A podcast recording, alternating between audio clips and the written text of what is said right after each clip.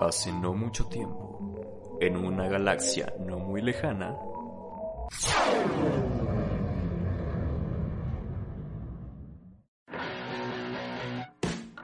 Alista tus palomitas ponle queso a tus nachos.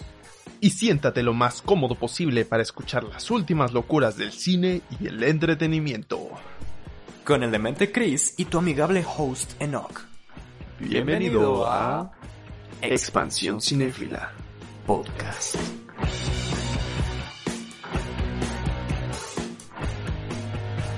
Hey, ¿qué tal? Queremos saludar a todos los escuchas que tenemos el día de hoy. Bienvenidos sean a un nuevo episodio de este podcast cinéfilo, seriéfilo, geek y en general del mundo del entretenimiento que es Expansión Cinéfila. Nosotros somos Chris y Enoch. Saluda Chris, di hola. Hola gente, ¿qué tal? ¿Cómo están? Él es el Chris. Ah, somos dos cuates, compas. Se me fue el hilo de repente, pero somos dos cuates, compas, hermanos del alma que no hacen más que hablar y hablar sobre esto que es precisamente lo que nos gusta: videojuegos, películas, libros, tendencias y todo lo relacionado con tal.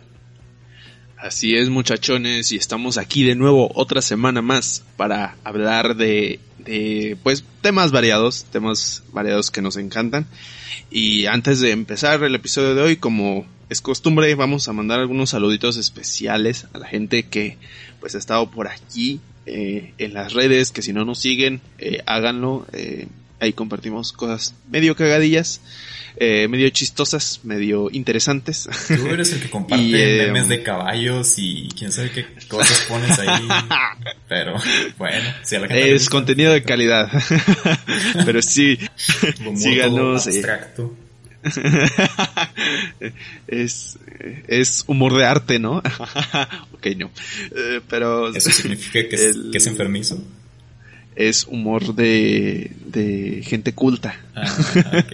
Es enfermizo, perfecto.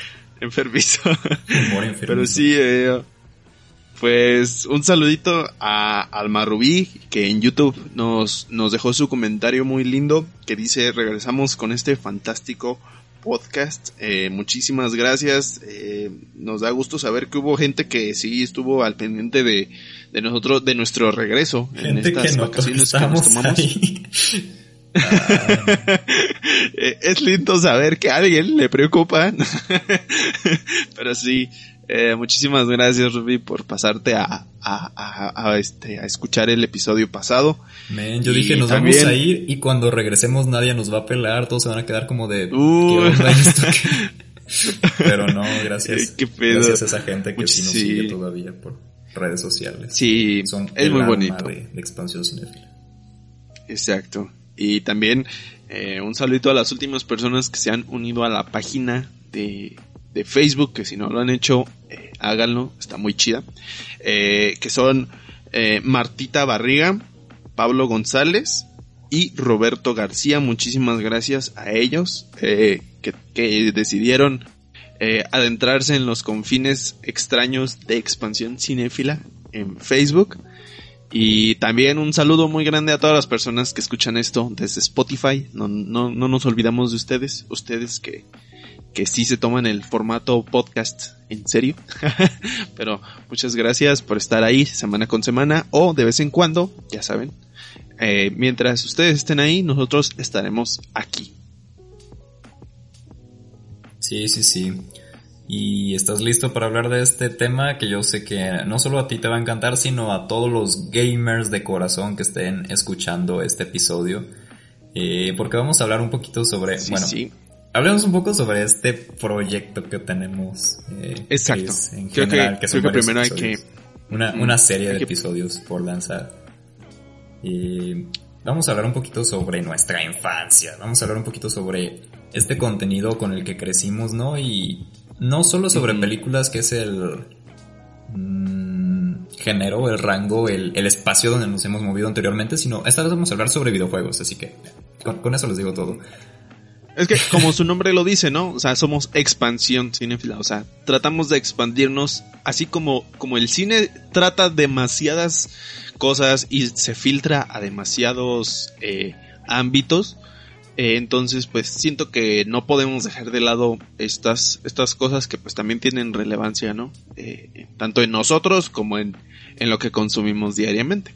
Además, pues todos amamos los videojuegos, la verdad, ¿para qué nos hacemos? Exacto. Yo, yo nunca he dicho que no me gustan los videojuegos, la verdad últimamente no me doy tanto tiempo para jugarlos, eh, no tengo consola, yo soy más como que de jugar de consola, no me considero gamer, pero sí me gustan, me gustan los videojuegos, los disfruto siempre cuando me, me llamen la atención y, demás. desde chiquillo, o sea, me ha gustado todo este, todo este rollo. Me acuerdo que cuando era niño, eh, el primer, no, no sé cuál fue la, ¿tú llegaste a tener una primera consola? Sí, o, sea. jugabas con algún pues, compa o en, en los ciber saliendo de clases, en las maquinitas pues, o qué onda. Porque había pues, muchos. Yo creo que. Muchos que se iban a las maquinitas. Yo creo que. ajá, yo creo que todos empezamos así, eso iba a decir. Yo creo que todos empezamos con un primer contacto así como con las maquinitas o cuando empezó a ver los primeros eh, cibercafés, pues entrabas a estas páginas que se llamaban juegos.com y pues de ahí te ponías a jugar. eh, que muchos podrán decir, pues qué pedo, ¿no? O sea, pinches juegos ñeros o, cagados. Pero pues era probablemente era tu única forma en la cual podrías jugar algo, un videojuego. Y eh, pues eso, eh, siento que eso para todos, o sea, los típicos, ¿no? O sea, estaban estos de plataformas, yo recuerdo haberme entrado a, a este, a, la página de Disney Latino y había videojuegos de Egglong, sí, del Dragón Occidental, había, ajá, o sea, ese tipo de cosas y, y, son, son las pequeñas cositas que te empiezan como a, gustar. Eh, las maquinitas, pues te ponías a jugar Street Fighter, te ponías a jugar Metal Slug, los clásicos, ¿no? Eh, y, y pues cuando tenías gente con quien jugar, pues ahí se armaban las retas y todo. Em, pero en sí, tuve una consola que me compró mi papá, me compró la PlayStation 2, porque me la trajo de Estados Unidos. Y este, y pues yo la neta sí estaba bien emocionado porque pues era mi primer consola y aparte no cualquier consola, o sea. no? En los tiempos de PlayStation 2 eso era. Sí, güey. Yo eh, ajá, era, era ya algo serio, güey. O sea, ya Sí, yo, yo en ese entonces no, no tenía el conocimiento de que pues antes ya había habido que si la NES, que si la Nintendo, que si eh, la, la Sega Genesis, o sea, todas esas yo no las conocía en aquel entonces. Pero yo decía, esto que tengo aquí en mis manos se, ve de, de, choncho, ya se ve de calidad. O sea, ya tenías un control y una consola con sus juegos eh, este exclusivos de PlayStation 2, ¿no? Tenía, tenía pantallita también, ¿no? Ese modelo. No, la, la, ¿cómo de pantallita? Tenía una pantallita, ¿no? Así chiquita, para ver el, el juego, o sea, sin conectarlo a la tele, ¿o no? No, no, o sea, la, la, PlayStation es una consola, no es una consola portátil, o sea, era una consola... No, eh, pero había uno, había uno que tenía pantallita, no me acuerdo si era el 1 X ah, o una, una, versión anterior, no, no me acuerdo cuál era. ¿Pero te refieres al PSP? Si alguien de los escuchas sabe cuál es el, el, juego de que estamos hablando, la consola de la que estamos hablando, díganos qué, qué modelo de PlayStation era. Porque yo sé que, si había una con pantallita.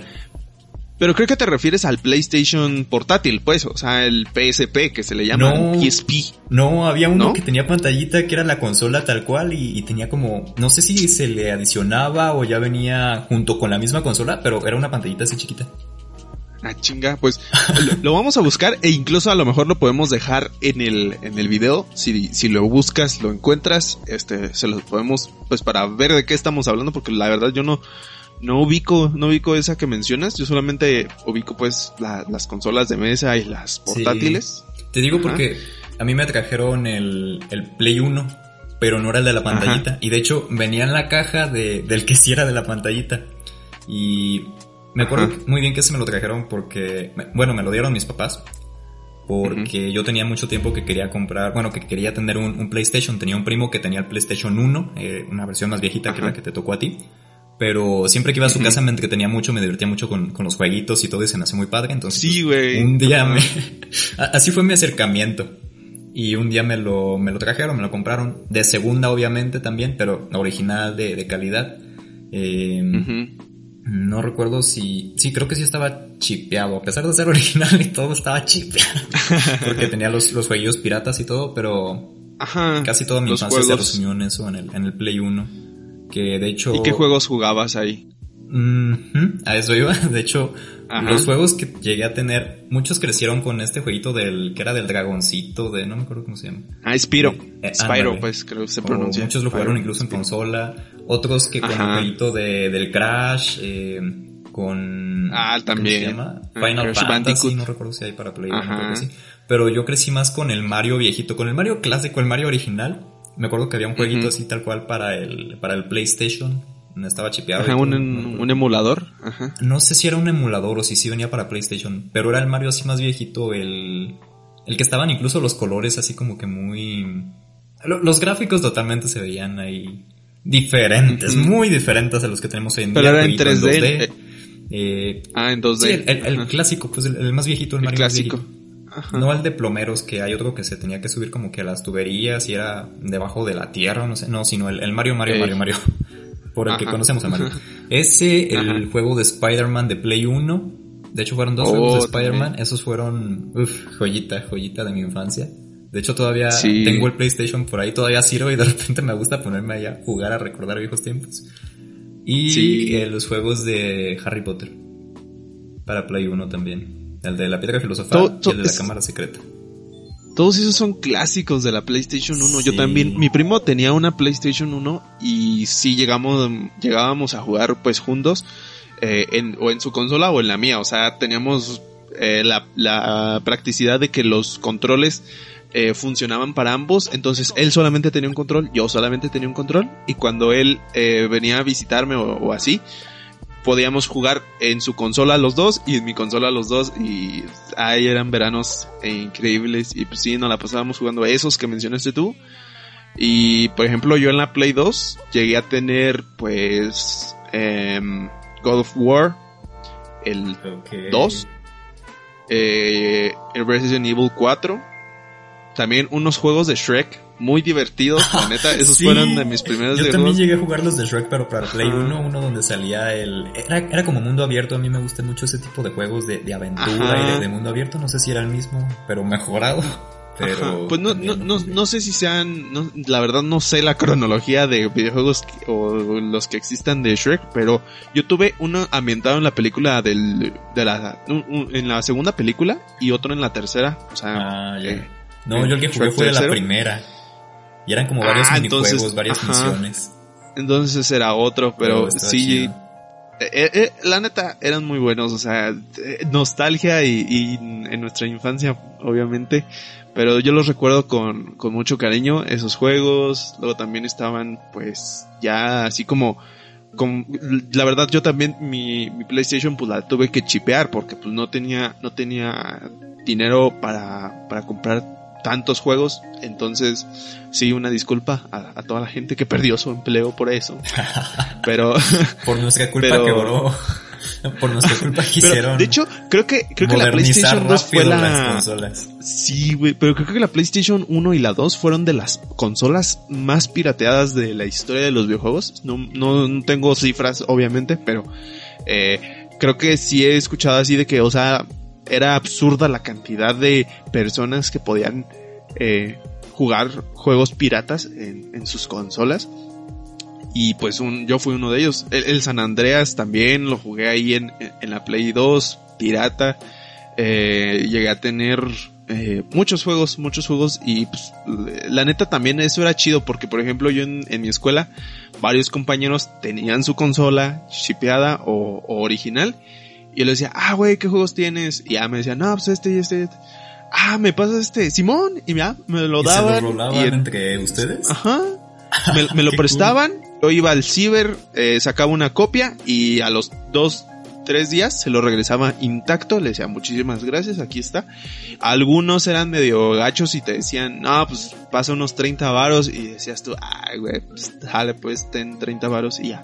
Pero, pero la mayoría pues era así como pasarse, pasarse juegos eh, en buen pedo pues y varios, la, la mayoría de mis videojuegos que obtuve de esa consola, lo estuve de esa manera. Así, eh, pasándotelos entre compas, pero sí. Eh, fue bonito, fue bonito. También llegué a tener el de El Hombre Araña 3, que a muchos no les gustó y a mí yo sí decía, ah, güey, está chido, no sé. Pero sí. No, yo todos esos juegos que llegaste a mencionar ahorita los quería tener porque te digo que yo no tenía acceso como que a otra consola en aquel entonces.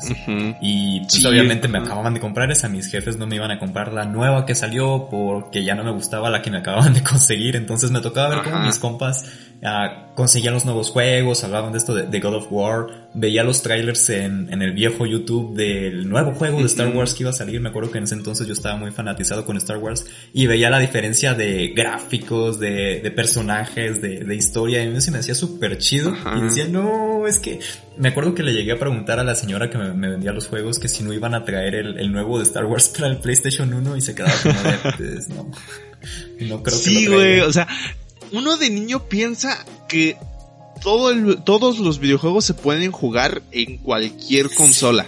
No entiendes de compatibilidad, no entiendes de... Yo me acuerdo que cuando salió el God of War 3, yo estaba, me, me había gustado tanto el 2 que empecé a, eh, eh, igual en el viejo internet, veía cómo descargar, ya cuando empezaba, empezaba a ver que, oh, pues se descargan videojuegos, que quién sabe qué, puse, ¿cómo descargar God of War 3 para PlayStation 2? Y, o sea, dices, güey, o sea, solamente había, este, compatibilidad con PlayStation, creo que el 3 y el 4, no estoy seguro si el 3, pero en el 4 fijo que sí. Este, y, y así, o sea, era, era, era cuestión de, de, de compatibilidad y en aquel entonces pues muchos no, no lo entendíamos, pero pues la inocencia, ¿no? pero era muy, era muy bonito.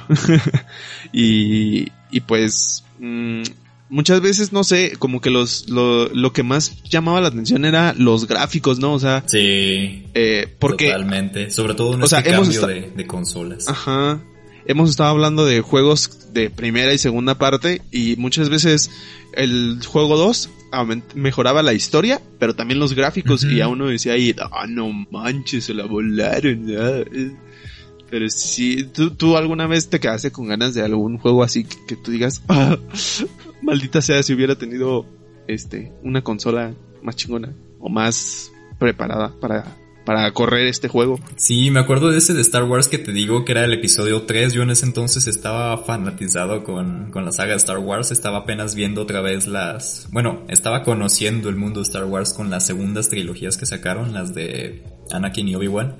Y acababa de salir el tercer juego, men, y yo estaba como de, oh, lo necesito, lo necesito. Y los gráficos se veían súper geniales. Sí. Y me quedé con ganas de ese. O también del de Harry Potter 3. Ese lo estuve cazando, fue como que mi, a lo mejor mi sueño frustrado de, de niño de, de, los juegos. Que estuve buscando el Harry Potter y el prisionero de Azkaban, porque ya había jugado el 1 y el 2 era muy fan de ellos para el Play 1, pero el 3 me parece que solo salió para PlayStation 2 y para PC.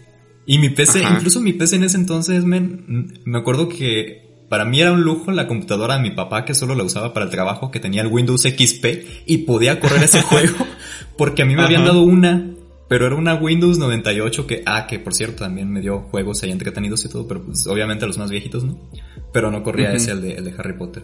De hecho en esa compu también tenía el, el Ken 4, también formó parte de mi infancia. Si alguno lo conoce por ahí, era un como soldadito espacial y tenía que cumplir misiones y demás. Pero esos fueron mis dos juegos básicamente. Chale. Y pues sí, y, y, o sea, ahorita también mencionas eh, ya también juegos de PC que creo yo ahorita es como muy normal para alguien decir, ah, mira, salió este juego, pues lo juego en mi computadora, no tengo que buscar tal o cual consola. Hay algunos que sí son exclusivos, ¿no? Para ciertos, ciertos consolas, por ejemplo, Xbox, no hemos hablado de Xbox porque, bueno, yo nunca he tenido una, pero por ejemplo, la, la compatibilidad de, de, de varios juegos de, de computadora están, pues, como son, algunos son con no sé qué chingados de Microsoft, están como conectados y hay la posibilidad de jugar en Xbox y jugar en, eh, en, PC, en la computadora. Ajá. Y luego también los juegos de, de, los celulares, por ejemplo. Ah, muchos ya, también tienen compatibilidad. Eso fue ya más este, no, pues sí, pero eh, me refiero a, a este, a, ahorita, eh, a, lo que estamos hablando. Tal vez me adelanté mucho, pero eh, hablando de compatibilidad, pues todo son problemas que ahorita ya. De hecho, los, los juegos de móviles también empiezan desde algo sencillito, desde algo que pudieras decir, mmm, juegos de, de, de, bytes, o no sé, ¿no te acuerdas del juego de la viborita que tenían los Nokia de, de perseguir Ajá, tu cola? el y, Nokia. O, o uno de una pelotita que creo que se llamaba Red Ball o, o Ball, no sé si ahora también ya lo, lo modernizaron. Pero también es, es curioso cómo ha evolucionado todo eso de los juegos de celulares. Y hay mucha gente que es súper fan, súper fan de este tipo de, de formato. A mí no me gusta tanto, pero hay a quienes les fascina estar ahí con el celular coleccionando ítems o incluso se gastan su dinero real en, en conseguir Ajá. tales momentos. Sobre todo los niños pequeños creo que lo desquitan mucho. Ajá, últimamente ha habido mucho tipo de, muchos de ese tipo de juegos. Y pues también, como dices tú, a veces los niños son los que más juegan estos, eh, en estos, en los celulares o así. Pues supongo que hay de todos gustos, sabores y colores y pues para todos hay juegos. O sea, ahorita mi mamá me acaba de decir que si no le puedo instalar el juego de, del Pac-Man, porque siempre ha querido jugar Pac-Man y nunca ha podido. Y yo de así, claro que sí, mamá. y pues para todos hay el- también el famoso Candy Crush, ¿no? Que decían que era para solamente para mamás.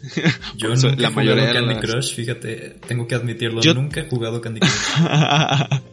pues yo he jugado similares, o sea, no tal cual Candy Crush, pero similares. Ajá. Y pues está chido esa, o sea, es- son juegos para pasar el rato, porque también, ¿Similares? Eh, Eh, ¿El de las ajá, farmacias? pero, no, bravo. Yo sé que Chiste se de la semana. público, pero es que sí hay juegos que son de franquicias. Por ejemplo, es el de que- Coca-Cola también que- hay uno, o el de Bimbo. Digo, pues No, pero- de esos, ajá. tiene que haber de farmacias similares probablemente. Y si no lo No, y de hecho creo que, de hecho, a lo mejor sí debe de haber por ahí algún, eh, algún juego del Doctor Simi, ¿no? Pero, Me sale ahí eh, volviendo a lo, volviendo a lo que te decía, eh, muchas veces, eh, eh, hablando de Candy Crush, hay gente que desprecia estos juegos, dicen, es que no tienen ni, ni historia, ni, ni tienen una complejidad super acá o así, y pues, debemos entender que probablemente no todos los juegos deben de tener una historia que trascienda y que sea súper compleja o unos modos de juego eh, súper cabrones. Por ejemplo, eh, no sé, eh, últimamente que se puso de moda los juegos Battle Royale, este, pues es como que lo que más está pegando, por así decirlo, en, en, entre el, entre lo que más se juega. Pero pues hay gente que no le gusta para nada ese tipo de juegos y que prefiere pues estos, los de, los de puzzles, tipo Candy Crush, tipo eh, Tetris, son juegos que, que son divertidos, yo los he probado así muchas veces en mis momentos de aburrición, de aburrimiento, y este, y pues sí, te, te entretienen, cumplen con su propósito, no tienen que, no tienen que venirte con una historia que, que te impacte y que te deje al borde de la silla cada vez que lo juegues, ¿no? Es que yo creo que es cuestión de gustos. Por ejemplo, te digo que a mí me encantan estos juegos de mundo abierto, de aventura, en los que tú te sientes más como que libre en el mundo virtual. Eh, por eso es- yo creo que me gusta tanto el, los primeros de Harry Potter, los últimos ya no tanto. Los primeros tú podías explorar el castillo de Hogwarts casi como quisieras, ir descubriendo qué misiones podías cumplir. Eh, a veces te querías meter a un cuarto y no podías, a veces sí podías. y- o sea, como que ir explorando y coleccionando cosas. A lo mejor también por eso me gusta tanto Minecraft. Pero hay gente que le encantan los shooters, gente que le encanta jugar los juegos de FIFA y los de fútbol. Yo nunca les he hallado sentido Ajá. ni gusto a los juegos de fútbol, ni en persona ni en videojuego, pero pues hay gente que le encantan, que le apasionan, que están esperando que salga el próximo FIFA 2022 Ajá. con tal jugador para poder añadirlo a su a su lista, ¿no? Entonces, sí, Sí. es cuestión de gustos, creo yo. Eh, sí. ¿Cuáles son tus tipos de, así, tus modos favoritos de juego que tú dices, ah, los disfruto, me encantan, ah, me fascinan? O sea, modos de juego como como Como, o, o sea, como esto que dices mundo abierto o así, por ejemplo, a mí me fascinan los de mundo abierto también, eh, los que son también denominados sandbox, que es como una caja de arena, o sea, tú haces lo que tú quieras, pues están los Ujú. más famosos, ¿no? El San Andreas, los Assassin's Creed, eh, el, el Minecraft, que lo acabas de decir, pero por ejemplo también, eh, a mí también me gustan los shooters, como lo mencioné la semana pasada, últimamente he estado jugando Call of Duty, y pues me gusta, o sea, es como, tiene, son diferentes modos, pero mm, hay, hay, algunas historias muy lineales que también las disfrutas, que es como estar viendo una película, pero ser parte de ella y, y aunque no estés, eh, aunque no tengas la libertad de irte a, a, explorar el mundo, pues es interesante ver lo que la historia te tiene que contar o, o lo que tienes que hacer eh, así puntualmente, lo que, lo que te va diciendo el juego. Y, y, y, pues es cuestión de disfrutar. Por eso te decía, tú cuáles son los que más así como disfrutas. Ya dijiste los de mundo abierto, pero por ejemplo, has jugado, has jugado juegos estos de, de shooters de en primera persona o en tercera persona y o, o, o cuál otros has probado o incluso cuáles no te gustan porque pues no sé no sé cuáles son tus opiniones. Nunca nunca me hemos hablado de videojuegos por lo que casi no no eres de jugar Sí, últimamente no juego mucho, pero sí me gustan. Eh, me gustan estos que te digo de mundo abierto, sandbox también como dices, de que puedes explorar, que puedas encontrar los ítems, uh -huh. ir metiéndote a tal lado, ir, ir eh, descubriendo a lo mejor lugares ocultos o pasadizos o, o demás. Uh -huh. Sobre todo eso, como que me gusta explorar, meterme realmente en el mundo virtual. Pero uh -huh. también he probado shooters, también me gustan los Call of Duty, los, los de Halo también los llevo a jugar. Eh, pero no me causan como que a lo mejor ese mismo gusto que este otro tipo de juegos. Uh, creo que soy mucho de eso, de, de, juegos de coleccionar cosas y de poder uh -huh. descubrir. Y totalmente los que son de, de FIFA o de deportes o, o cosas Ajá, por el estilo no, pues, no, me gustan. Como no que fan. no. Uh -huh.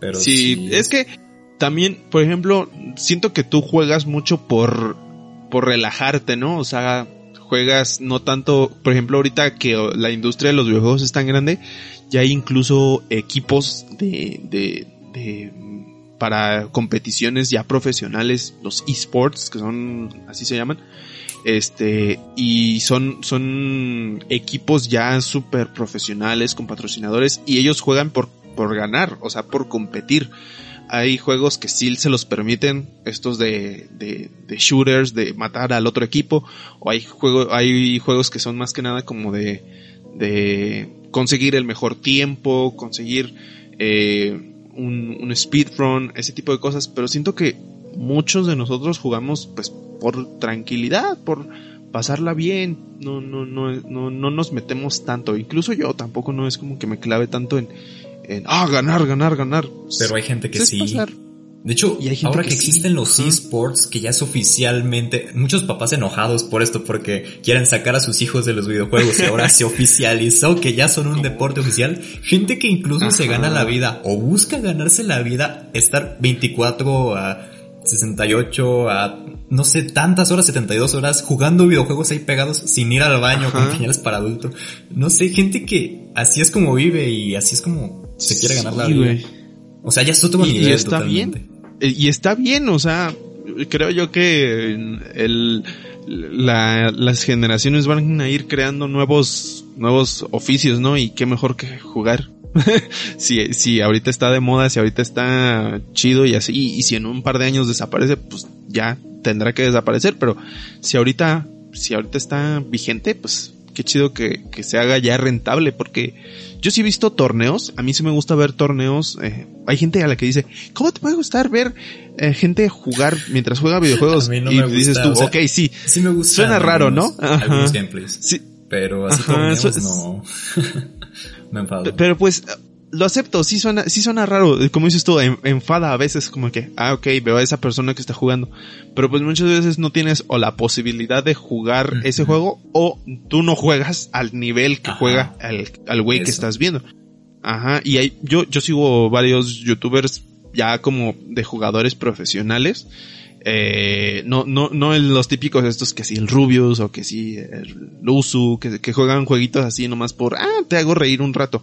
No, o sea, gente que está ahí seis horas diarias metiéndole y siendo profesional, se mete a torneos y si queda en primer lugar gasta, gana, no sé, mil quinientos dólares y pues ya de ahí saca para, para, para vivir, gamer. ¿no? Con eso te comprabas una compu gamer.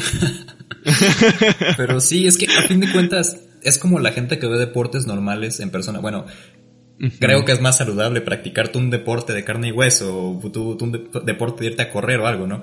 Pero ah, sí, claro. genera a lo mejor uh -huh. la misma sensación o la misma emoción para muchas personas el estar viendo los esports, a estar viendo algún deporte. Es, es lo mismo. Hay gente de como fútbol, yo, gente aburrida a la que no le gusta estar viendo deportes en pantalla. No, no me gusta ver básquetbol, fútbol, mm, no sé, cualquier deporte. No me gusta verlo en, televisión. Eh, Si a alguien le gusta, pues chido. Pero a mí no me gusta. Pero hay gente a la que sí. Y lo mismo sucede con los gameplays, lo mismo sucede con los torneos, como por ejemplo en tu caso, a ti que sí te gusta ver este tipo de cosas, o sea, es a lo mejor una variante en deportes, pero esta vez en forma electrónica.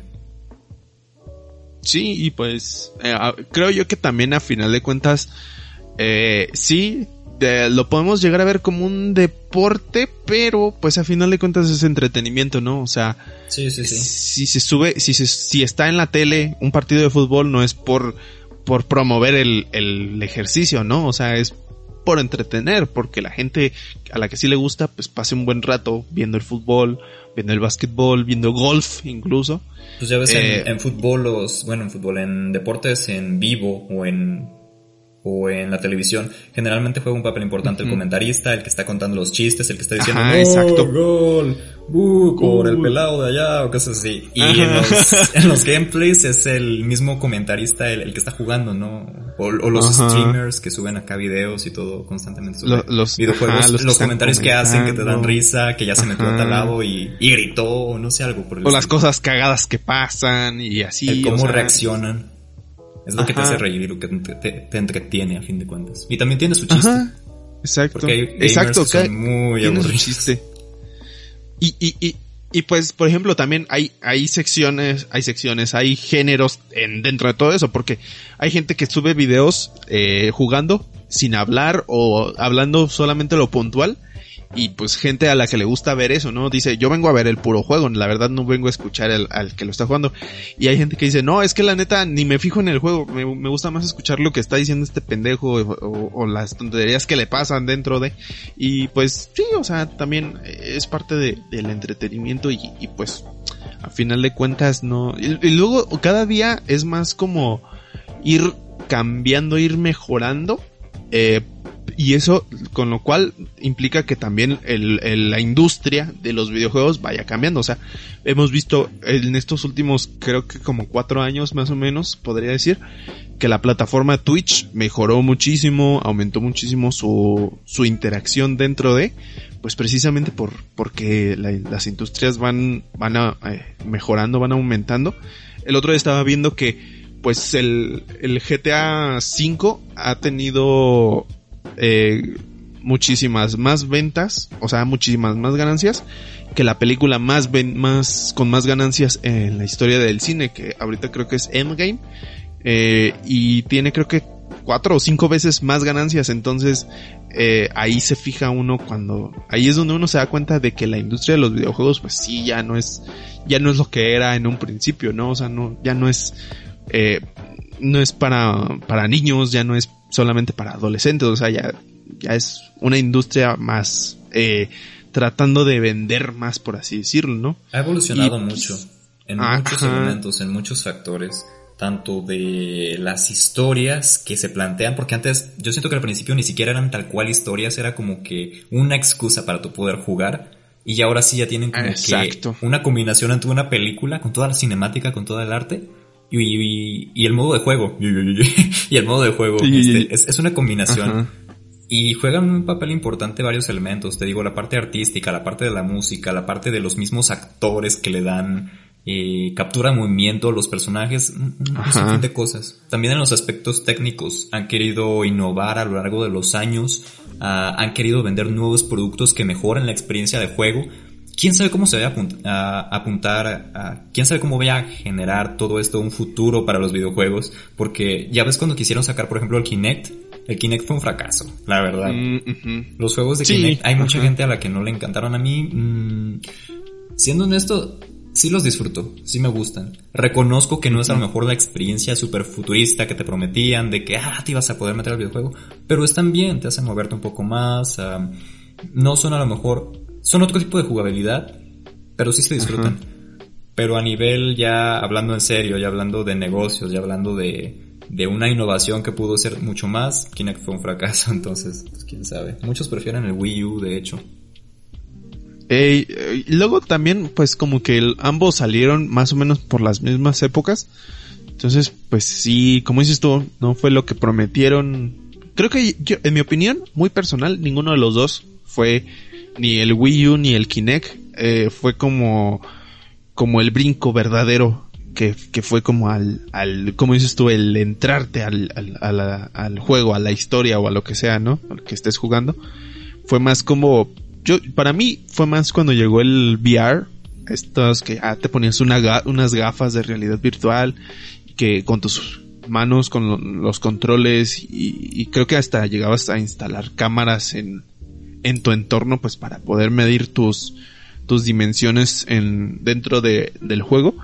Hasta ahí siento yo que fue como, el- como el brinco a lo, a lo ya inmersivo, por así decirlo. Eh, físicamente, claro, porque pues, em, cuántos no nos hemos sentido identificados con ciertos personajes, eh, aunque juegues con un mando, con un control o con un teclado, ¿no? Pero siento yo que ya cuando, cuando implementaron este tipo de consolas, bueno, aditamentos en las consolas, pues sí, ya fue como el brinco. Y, y pues, eh, dices tú, al menos te mueves un poco más, entonces ahí sí es un deporte. Tal vez, pero es que no lo han potenciado bien. O sea, yo siento que la idea del Kinect no está mal, pero sí falta a lo mejor pulirla todavía más. Si no es tal cual con sensores, con todo un sistema que esté en todo el cuarto, o un cuarto de juego o algo por el estilo para que sea algo realmente inmersivo. Pero obviamente saldría muy Por caro. ejemplo, pero los, no los sé, algo- simuladores algo de... Porque si no Los simuladores de conducir, güey. Esos sí los has visto, ¿no? Que son pues tal cual tu volante, tus tus este tu Ajá. tu palanca de cambios, tus botones y tus pantallas así. O sea, obviamente son cosas que no todo el mundo se las puede permitir. Yo nunca las he probado, pero siento que debe ser una experiencia súper cabrona el sentir que estás manejando un Lamborghini a 600 kilómetros por hora, ¿no? O sea, No, pero es que eso, por ejemplo, es un control físico, un mando físico, un, una estación ya tal cual como las maquinitas de, Ajá. de la esquina. Un Pero simulador, Lo pues. que propone el. Kinect es algo un poquito ya más virtual. Entonces es, está interesante el concepto, porque hay un montón de cosas, man, un, un montón de innovaciones. Eh, ya ves, por ejemplo, en los tiempos del Kinect también quisieron sacar juegos que, ya ves que salieron las televisiones en 3D.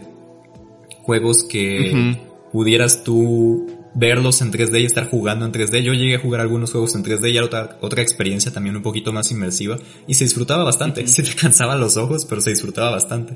O cuando quisieron sacar a. Nintendo 3DS, ahora también que hay asientos que tú te, te pones a jugar y el mismo asiento te desprende los aromas que tiene el videojuego o, o se mueve como en el videojuego, no sé. Hay guantes que cuando tú te los pones, eh, supuestamente simulan el objeto que estás tú tomando dentro de la pantalla y le crean como que cierto peso o cierta resistencia a tu mano para que tú sientas que realmente tienes ese- objeto. Entonces, todo va encaminado como Ajá. eso, como la, la realidad virtual. Y ahora que están surgiendo tantas nuevas carreras, tantos nuevos avances, tanto desarrollo en este sector de videojuegos, yo creo que solo es cuestión del tiempo para que veamos algo parecido a lo de Ready Player One o no sé. Ajá, a lo mejor no que te metas como en Tron al, al videojuego enteramente y te conviertas en bytes, pero sí algo que sea totalmente más inmersivo y cumpla con las expectativas Fíjate que, que- Kinect no, no pudo. Ajá. Fíjate que cuando yo leí eh, Ready Player One, eh, yo realmente sí me emocioné porque, o sea, aparte de que en, el- en la historia pues meten mucho como estos referencias, ¿no? A, a los, a los, a la, a la industria de los videojuegos y desde sus inicios, o sea, el factor nostalgia puro y duro, eh, se me hacía bien chido el hecho de que podrías como, como la inmersión era bien real. O sea, como dices tú, o sea, esto de Tron, a mí la neta nunca me gustó, nunca me llamó la atención el, el, la, la, la, como La los premisa. términos que manejaba, ajá, la primicia de Tron, porque lo sentía muy, o sea, sí, chido, pero pues no, como que muy alejado de lo que, de lo que sí podría ser real, ¿no? Y, y al yo leer Ready Player One, sí sentía como que, güey, es que sí estaría bien chido y ahí me tenías todo emocionado pensando en cómo probablemente en un futuro todos vamos a tener, eh, pues, y bueno, hoy en día ya con, luego más con esta pandemia, ¿no? De que cada quien tuvo que realizar su, su vida diaria y su vida profesional dentro de una computadora eh, o, en, en, el, mundo del internet. Pero, pero siento que va, sí va a llegar un punto en el cual estemos, o sea, moralmente, no, no, no hablando de eso, sino eh, tecnológicamente así. Que podamos llegar como a ese nivel, ¿no? Como ¿Sabes que siento que es lo que pudiera ser el próximo avance? ¿Cuál? A lo mejor salas como creo que Cinépolis ahorita está sacando salas de realidad virtual, algo parecido, no sé cómo sean las de Cinépolis, no las he visitado, pero según tengo entendido es como una experiencia en, realidad virtual, como si tú te metieras una película o precisamente como un tipo de videojuego, algo así, pero en espacios especializados con pura realidad virtual. O sea, que tú te pongas un casco que puedas irte moviendo, que haya sensores, que haya, no sé, como un mini parque de diversiones, como una mini atracción algo parecido a lo que tiene, no sé, Estudios Universal o, o así, pero enfocado a los videojuegos. Salas grandes en las que puedes ir con tus amigos a jugar ciertas misiones, nuevos juegos, y a lo mejor pudiera ser la próxima evolución que tuvieran estos, estos estudios de, de, videojuegos, estos productores o estas empresas como Ubisoft, como Nintendo, no sé qué, tengan estos parques de diversiones, pero de videojuegos. Siento que a lo mejor por ahí pudiera ir al rollo, pero quién sabe, habrá que ver qué tal pinta el, el O incluso sucedan pues muchos a la vez, ¿no? O sea, eh, y que cada, cada quien va a escoger como lo dependiendo del nivel de realismo que necesites. Si tú dices la neta, yo quiero estar sentado en mi silla, no me quiero cansar, pero quiero estar dentro del videojuego, pues ya te compras tu consola y te pones tus guantes, este, de, de, de sensación y tus, te pones tu casco o tus lentes o si dices tú, no, es que la neta quiero eh, ir a, a, un espacio en el cual yo esté dentro de y me mueva y, tenga los objetos ahí junto a mí y los pueda tocar o, o pueda sentir hasta dolor incluso, ¿no? O sea, eh, puede que gente que diga, la neta yo quiero sentir como si me disparan en serio en el pecho. y pues eso va a estar interesante, siento yo va a haber gente que lo va a jugar, estoy seguro. O sea, a estas alturas creo que ya podemos entender que hay, para todo hay gente, como dice mi abuelito, ¿no? Para todo hay gente. mi abuelita dice, hay de todo en la Villa del Señor, pero bueno. ah, pero eso es muy católico de mi parte. hay de todo, hay de todo en este, en este canal, quiero sí, bueno, en este podcast, podcast. Pero sí, hablando de variedad y de todo, ¿Viste que Oxo ahora va a sacar su plataforma de streaming?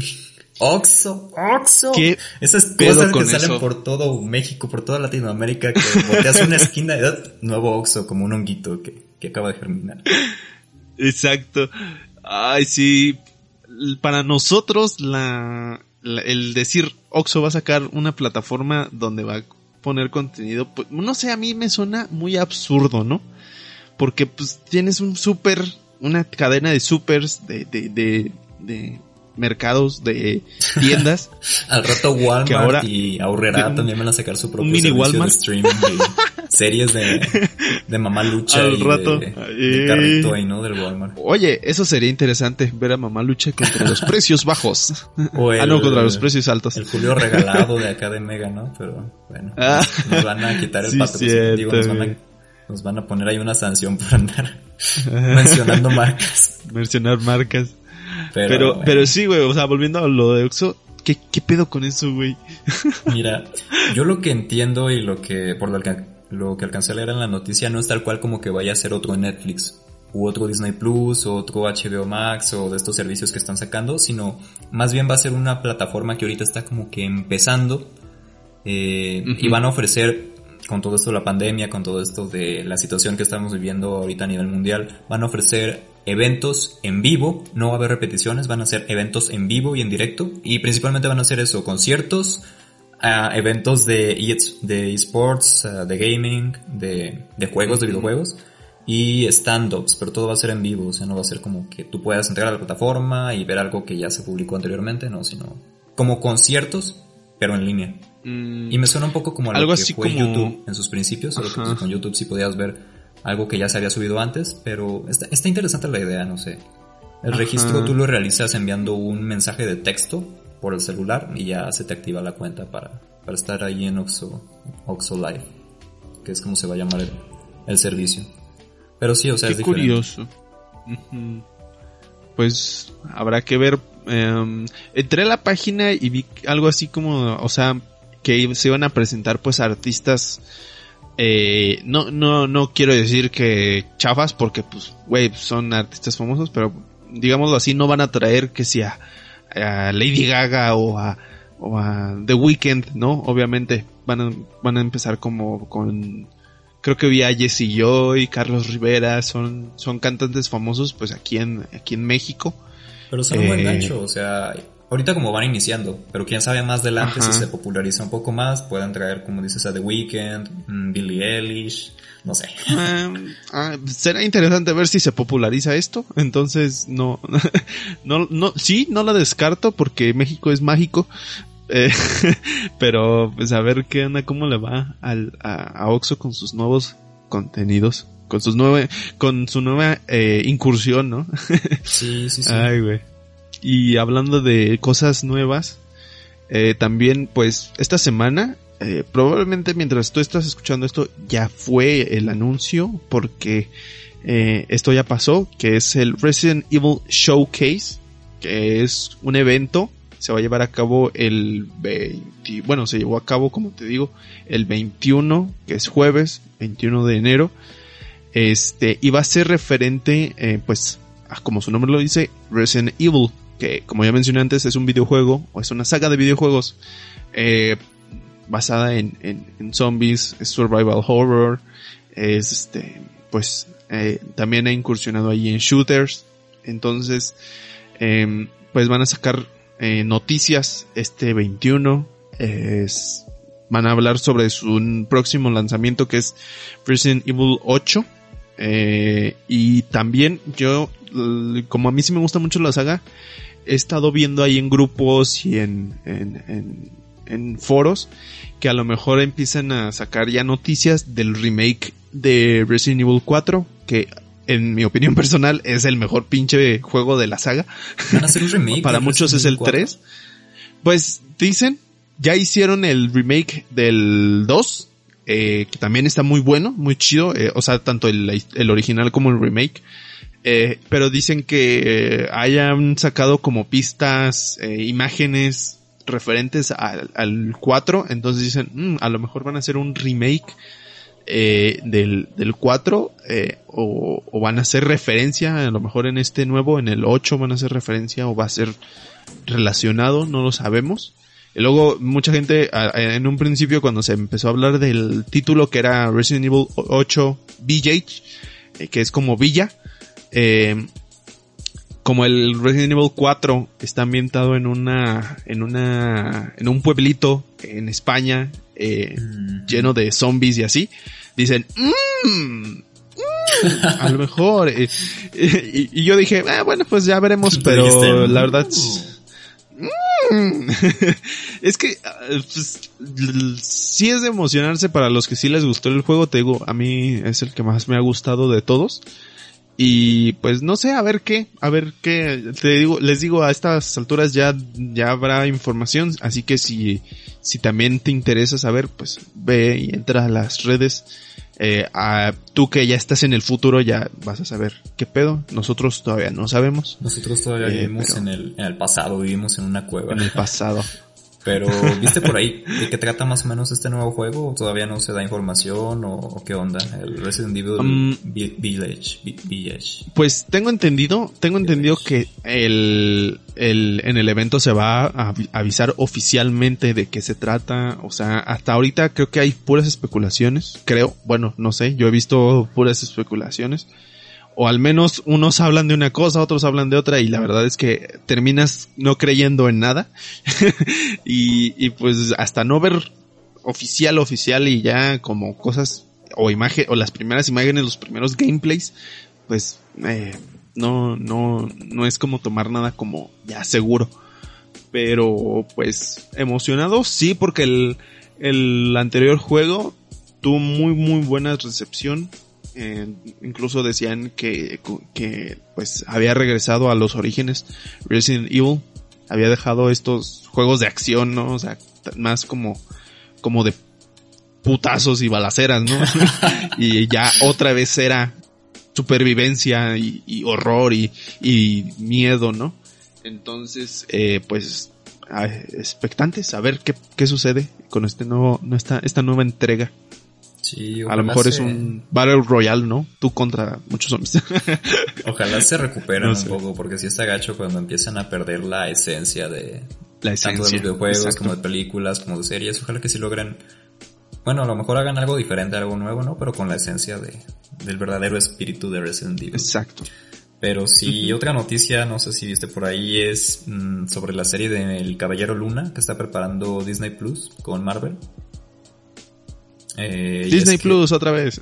sí, Disney Plus otra vez. Bueno, es que ahorita está pegando mucho y sí anunciaron un montón de series y demás. Esta semana se están poniendo las pilas. pero bueno. No, pero se están poniendo las pilas, la neta, Disney Plus sacando eh, noticias y pues avisando a la gente de qué es lo que se viene, ¿no? En la plataforma.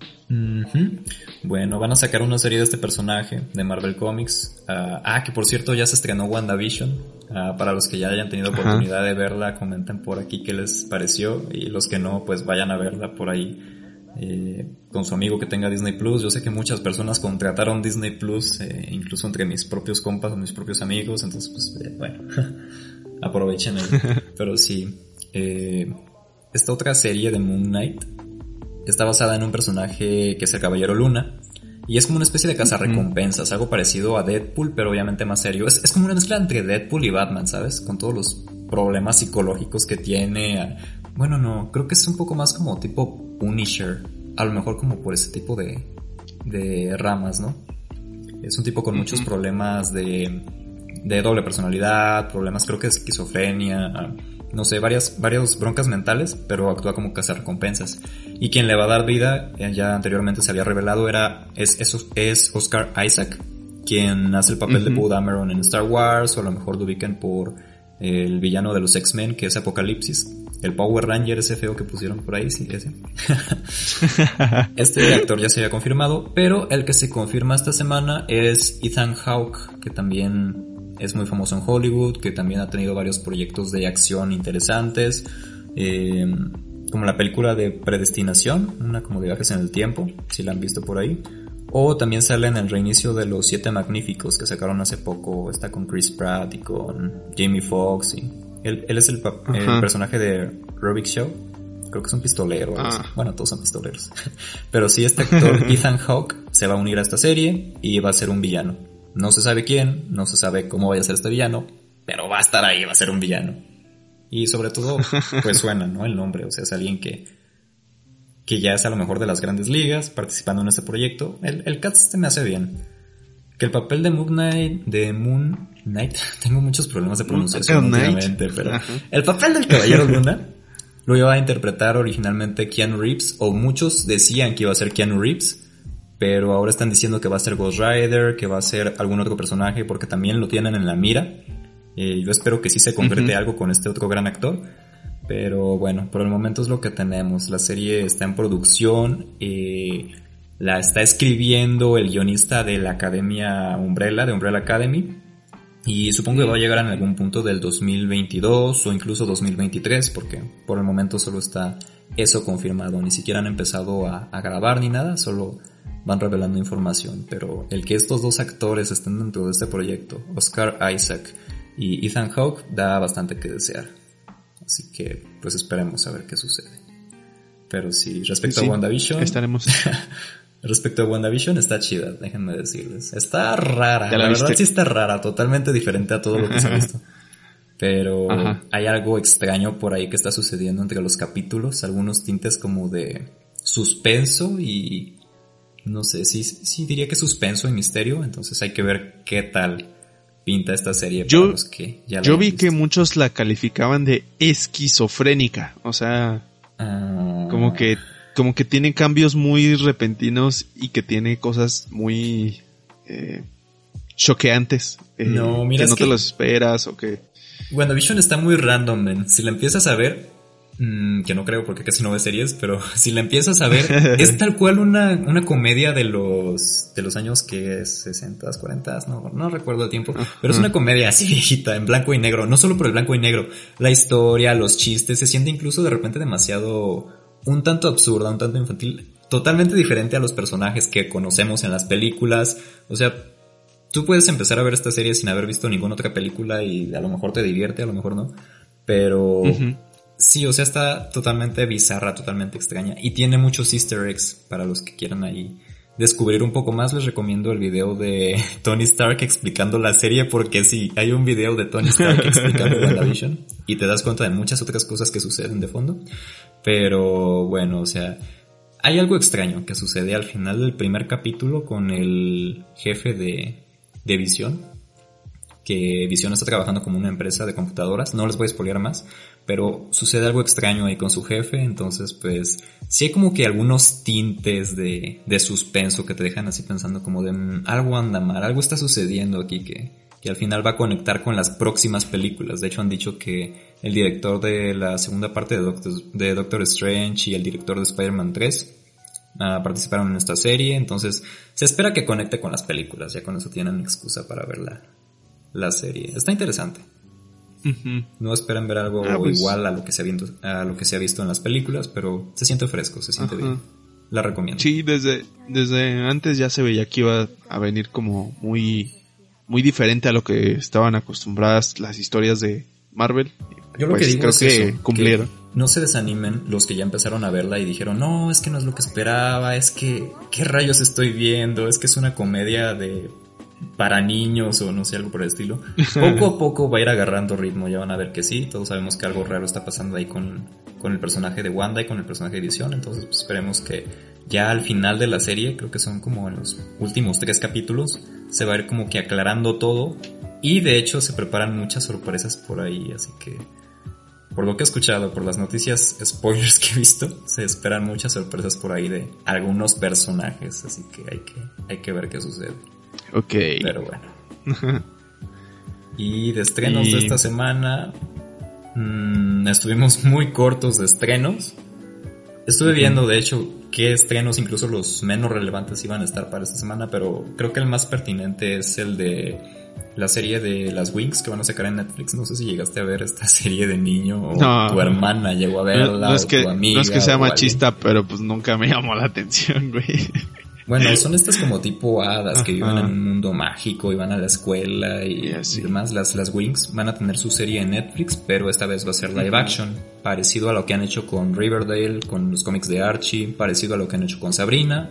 Ahora lo hicieron con la saga de Wings, así que ha habido varias malas críticas de los que han visto los trailers, de los que son fans de corazón, bueno, las chavas que son fans de corazón de esta serie, que fue parte de su infancia, vieron el trailer y dijeron, no, es que faltó tal personaje, es que este personaje no era así, pues, eh, igual hay que ver qué sucede, ¿no? O sea, a veces hay cambios buenos. Y luego, mm, yo en lo personal, por ejemplo, también me fijo mucho en los conceptos, ¿no? O sea, y más con esto, con este tipo de historias que involucran como magia o así por ejemplo, en la, en la de Sabrina, eh, la, la, serie original sí me gustaba porque pues metía ahí sus referencias, ¿no? A, al mundo del ocultismo, de la brujería. Pero mm, esta, eh, ya ahora que hicieron esta nueva versión, pues sí, o sea, metían varias cosas que como que estaban medio fuera de lugar, como que, ah, Satanás y así, y era como que, men, así no son las cosas, o sea, en la segunda temporada creo que ya se redimieron un poco y en la nueva que acaba de salir, este, pero pues, por ejemplo, esta de Wings, siento que van a, por lo que vi en el tráiler, también van a meter mucho así como ese tipo de cosas, por lo que lo quieren hacer pues más realista, no, no va a ser tal cual eh, eh, mundos de fantasía, siento que van a meter pues todo este mundo de del, del, de las, de las hadas, de los fey, de, o sea, toda esta mitología que hay detrás, pero pues a ver cómo la manejan, cómo la, cómo la, cómo la meten, cómo intentan introducirla y acomodarla a la historia, pero pues. Yo no creo que tal cual realista, sino que más bien es lo que la gente le gusta consumir, ¿no? Sobre todo las chavas de 15, 16, uh, incluso 14 años es el tipo de contenido que están consumiendo mucho, entonces Netflix está apostando por este tipo de cosas. También por ahí habían tenido una discusión, creo, con los creadores de Avatar, la serie de, Avatar, el último maestro del aire. Ya ves que están planeando una live action también. Supuestamente los creadores dicen que se salieron por diferencias creativas y que Netflix le quiere dar como que un tono así juvenil y que sean ahora jóvenes y no niños. Entonces, pues como es lo que venden y como es lo que más se les está moviendo en contenido, la están apostando por eso. Yo siento que es a lo mejor la razón por la que Wings está teniendo este estilo. No, sí, o sea, yo me refería a realista no en cuanto a en cuanto a que sea una historia seria o así, sino me refería pues como a, algunos conceptos que manejen. O sea, como ya no, yo, yo tengo entendido pues que la, la caricatura de Wings pues era eh, más que nada dirigida a, a público infantil.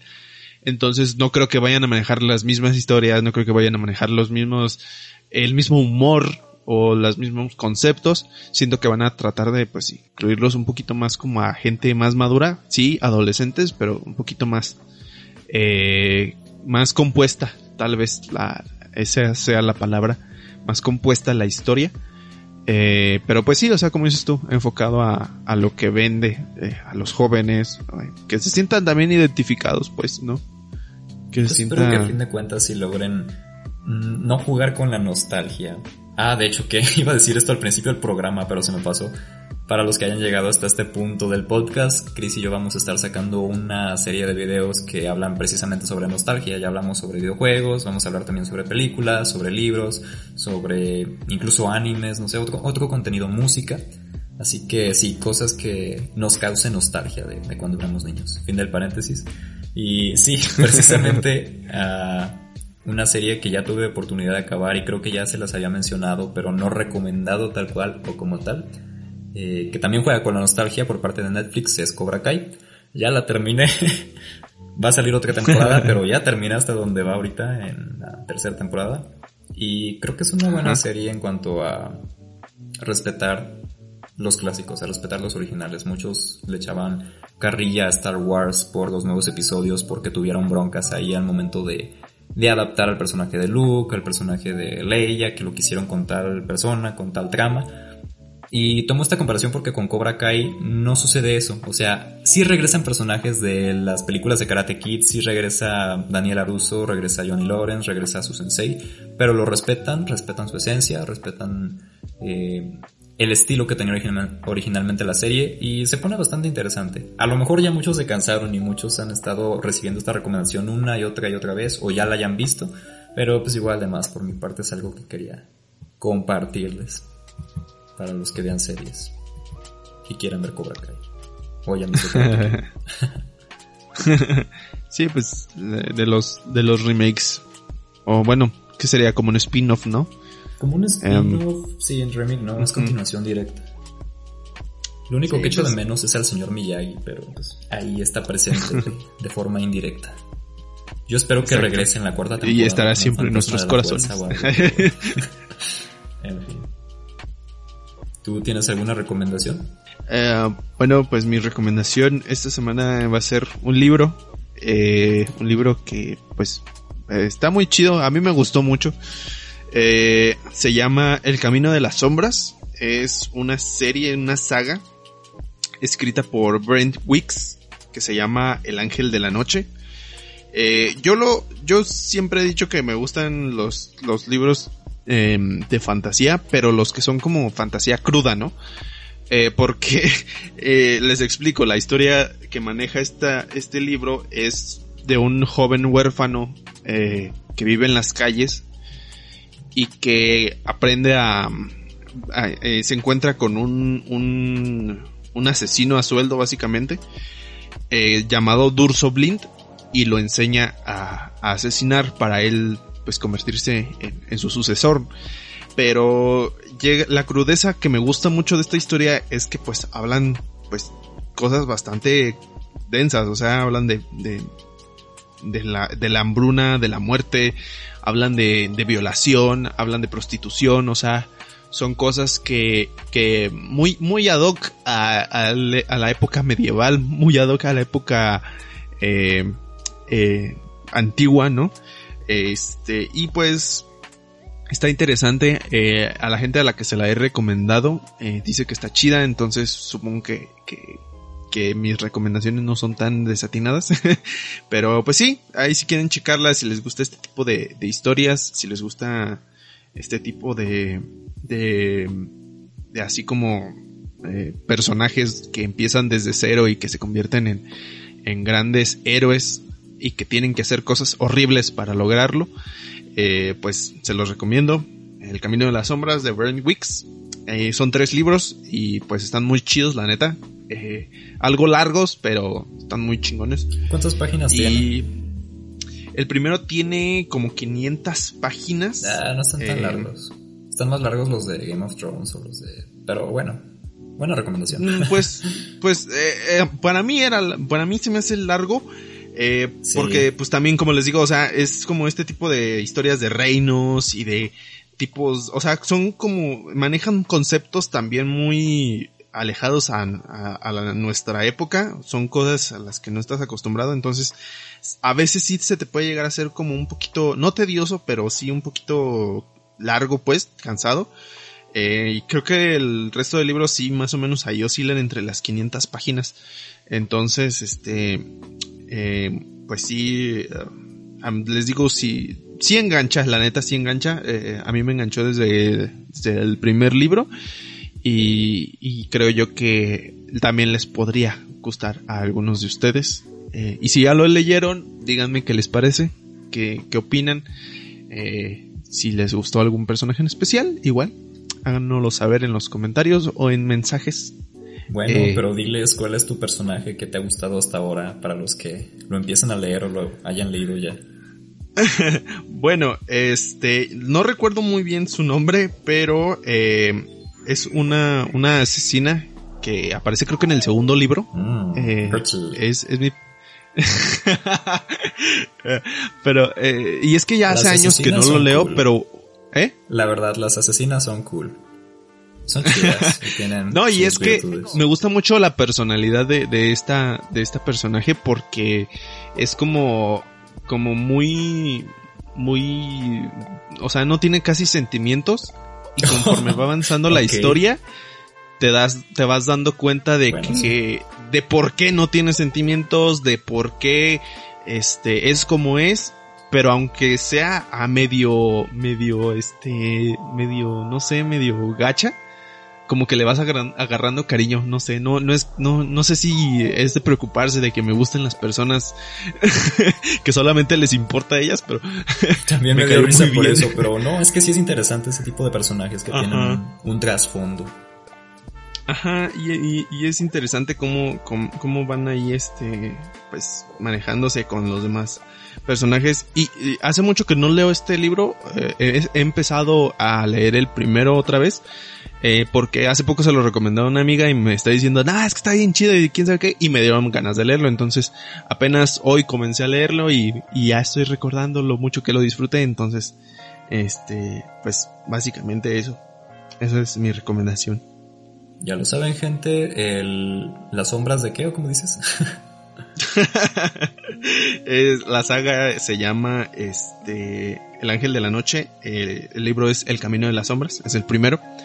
Eh, y los demás, creo que el otro se llama Al filo de las sombras. Y no me recuerdo el otro, el otro cómo se llama, pero ahí búsquenlo por el, por el, este, el, el autor, Brent Weeks. Y pues también tiene otros libros muy chidos. Eh, no los he leído, pero parecen muy interesantes. Más o menos del mismo estilo. Y pues chequenlo. Ahí a ver qué les parece. Si les gusta Brandon Sanderson, también él escribe muy chido y son como ese tipo de historias. Si les gusta Brandon Sanderson, estoy seguro de que les va a gustar este. Exacto. Bueno, ahí tienen un par de recomendaciones. Una muy choteada que es Cobra Kai y otra bastante fresca que es este libro del Camino de las Sombras. Pero cuéntenos, esperemos que les guste, así como hayan disfrutado este episodio de Expansión Cinéfila, el episodio número 12 eh, ya llevamos dos episodios, man. Dos, doce. ya, ya, hemos hecho algo doce veces de manera, este... Constante. bueno, de exceptuando las vacaciones. Y de manera divertida. Pero sí. ¿Dónde te puede seguir la gente, joven Enoch?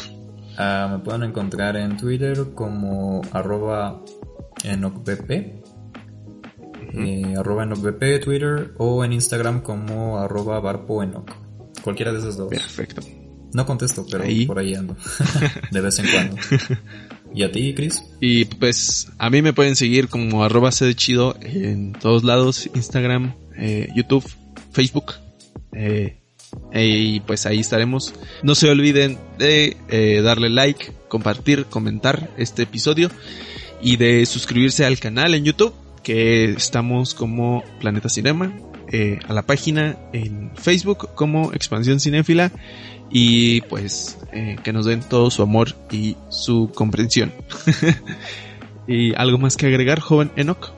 Ah, no, nada. Únicamente eso que hemos hablado de los videojuegos. Como decían en Tron, la red es una frontera digital. Trata de imaginar conjuntos de información viajando por la computadora. ¿Qué forma tenían?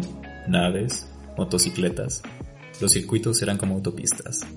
No dejaba de soñar con un mundo que creí que nunca vería y luego, un día, entré.